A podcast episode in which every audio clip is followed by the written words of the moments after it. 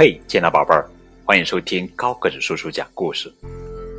今天给你们讲的绘本故事的名字叫做《神奇的木鱼声》，这是韩国作家韩胜元著，金成基绘，刘炳军翻译的作品。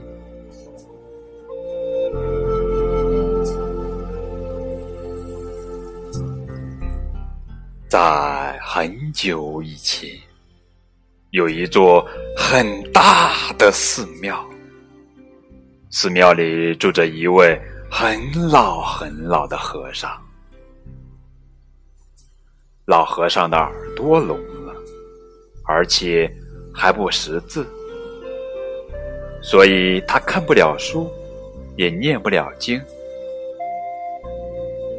大师讲经说法的时候，老和尚一句也听不见，可他还是站在那儿静静的听着。每一天，老和尚都在专心的制作木鱼。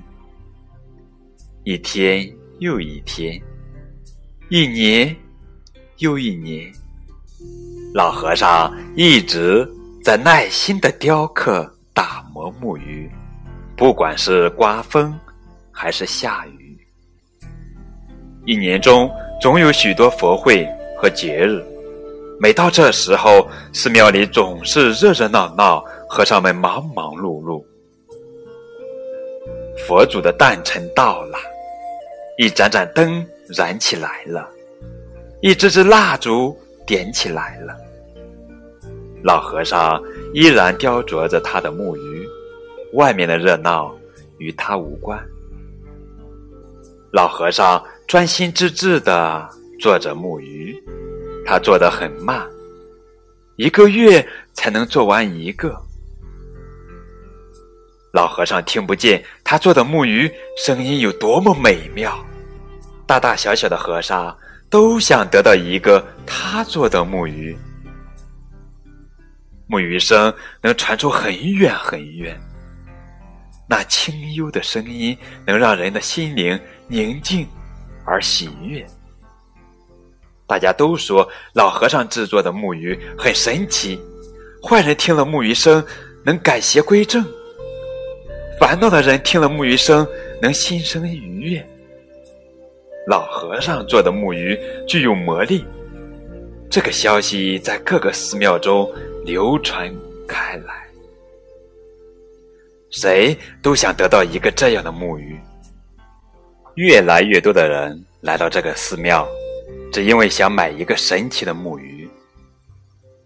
管事的和尚又喜又急，他要老和尚每个月做出三个木鱼。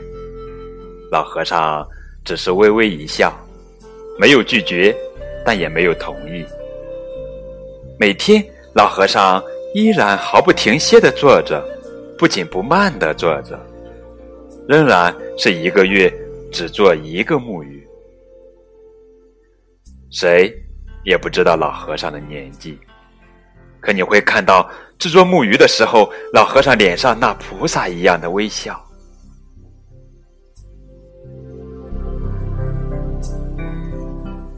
好了。这就是今天的绘本故事《神奇的木鱼声》。下面和高个叔叔一起聆听一下这神奇的木鱼声，好吧？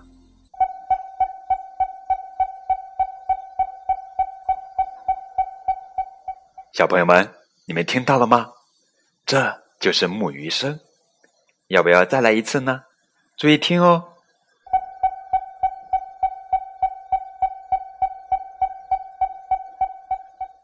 好了，今天的节目就到这儿了，感谢你们的收听，再见。